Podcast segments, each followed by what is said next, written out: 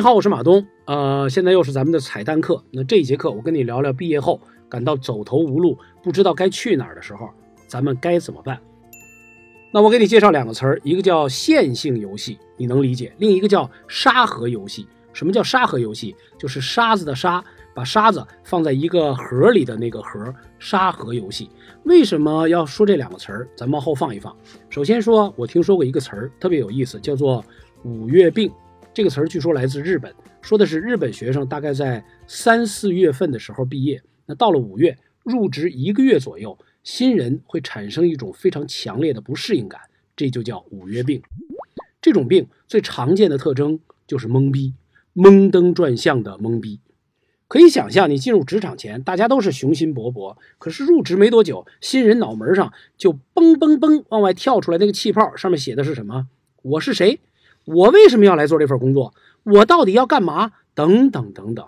那咱们国内虽然没有“五月病”这个词儿，但是这种怅然若失、不知道去哪儿的感觉，我相信你也有过。这种感觉的高发期一般是在高考结束或者大学毕业的时候，就是好容易度过了一个又一个的难关，大家兴高采烈的庆祝啊、喝呀、闹啊。但庆祝完了，你心里会不会有一点空落落的？你记得有一句诗吗？叫“今宵酒醒何处？杨柳岸。”晓风残月什么意思？就是喝得酩酊大醉，宾主尽欢。你醒了以后，各位大哥全走了，你去哪儿？就是这种梦醒了无处可去的惆怅。而这种感觉，在高考前、大学毕业前、大四的时候，其实你都不会有这种感觉。为什么会出现这种情况呢？重要的一个原因就是咱们从固定的线性游戏进入了一个自由的沙盒游戏阶段。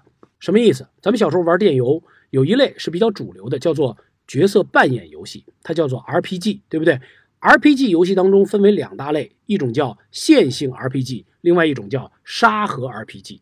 什么是线性 RPG？比如说咱们熟悉的《仙剑奇侠传》就属于这类游戏，在这游戏当中，所有的流程是别人帮你安排好的。你最终要打败一个大 boss，你必须有一把剑。为了这把剑，你得攒够了一千金币。为了能够有一千金币，你得打掉很多很多的小怪物，等等等等，一环扣一环。那这些都是游戏里设定好的，你下一步该怎么办？有攻略，非常明确清晰。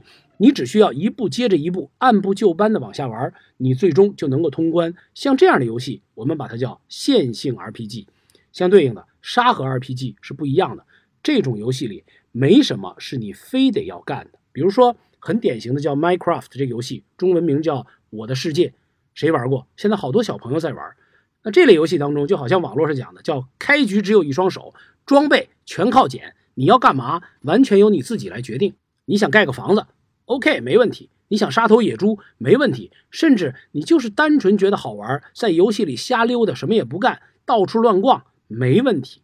因为在沙盒游戏当中，没有人要求你必须干嘛，必须要去哪儿，甚至连剧本本身的这个设定都故意引导你，让你不知道今宵酒醒何处。那咱们翻过来想想，咱们的人生是不是很像从一个线性游戏变成一个沙盒游戏的过程？咱们在学校的时代，高考前玩的都是《仙剑奇侠传》里面的 RPG，因为你有明确的目标终点，比如说高一、高二、高三几次测试，通过高考。考一所好的大学。当你到了大学毕业，你进入到了社会，你进入到了职场，你现在玩的是沙盒游戏。两者的差别是，线性游戏有阶段性的目标，也有最终的目标，它有最后一战；而沙盒游戏没有，永远没有最后一战。工作就是没有最后一战的残忍的沙盒游戏。像我以前单纯做主持人，那我就是录完了这礼拜的节目，等着录下礼拜的节目，然后录完了这三个月的，我等着录年底的。所以我是有一个线性的往前走的过程。但是当我创业的时候，没有任何人告诉我到底要去干嘛。所以在我完成线性游戏到沙盒游戏的这个转变之间，我其实也是一脸懵逼的，因为我搞不清楚这两种游戏的区别。现在的年轻人，他们把线性游戏的思维。容易带到沙盒游戏当中，所以很容易把自己给绕进去。比如说，大学毕业，你挠着脑门说：“哎，我要解开什么样的任务呢？”不好意思，沙盒游戏没有任务。你继续问说：“哦，没任务，那我就打怪吧。怪在哪儿呢？”不好意思，沙盒游戏里面没有怪。最后你说：“没有怪，没有大魔王，你至少告诉我下一关在哪儿吧。对不起，也没有下一关。沙盒游戏里压根儿就没关。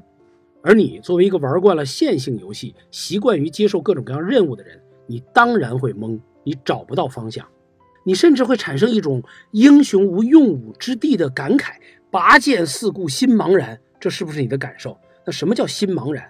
大白话说，就是迷茫。听到这儿，你可能会说，马老师，道理就是这个道理。我现在就是这种迷茫，我花钱了，买了你的职场课，你非要给我讲迷茫，那你告诉我怎么解决它？你非要这么问我，我真的想把钱退给你。虽然我一定不会这么干的，但是我为什么想退给你？因为这个答案实在是太值钱了，这是人生的终极答案。你花那点钱不配知道这个答案。但是另外一句话是什么？是没有这个答案。这个世界上，不管是人、是神、是佛祖，还是什么其他的神秘力量，都没有这个答案。你花多少钱？买不来这个答案。任何想把这个答案试图通过钱卖给你的人，都是骗子。我自己不知道该怎么对付这个迷茫，因为我也经常隔三差五的就陷入到这个迷茫当中和碰到这个问题。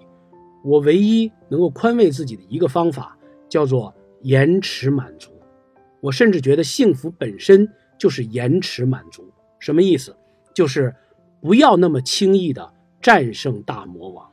不要那么轻易的完成自己的阶段性任务，因为接下来就是迷茫，直到你找到下一个任务。所以对我来说，我能给你的建议是，让自己在完成现在这个任务之前，找到下一个任务。就好像说你在爬一座山，你穿过了云层，站在很接近顶峰的地方，这时候你要做的不是站到这个山顶上，因为站到这个山顶上的时候，你就。茫然四顾，心里面产生了迷茫。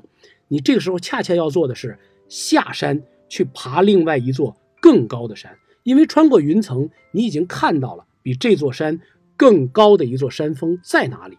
那爬到顶峰所获得的满足感，可能远不如你重新开始去爬另外一座更高的山那个过程带给你的满足感。所以，幸福是延迟满足。我告诉你两句诗，是袁世凯的儿子写的。那时候袁世凯想当皇帝，他说：“绝怜高处多风雨，莫到琼楼最上层。”这句话指的是他劝他爹不要到琼楼最上层。为什么？因为那地方绝怜高处多风雨。但我看不是风雨，那是茫然。当你真的站到山顶的时候，那是一种你承受不了的生命之轻。好，那最后我们来发一下本周的优秀评论家奖状，有两个同学获奖，一位叫狗子插画，多美的名字；另外一位叫最爱南怀瑾。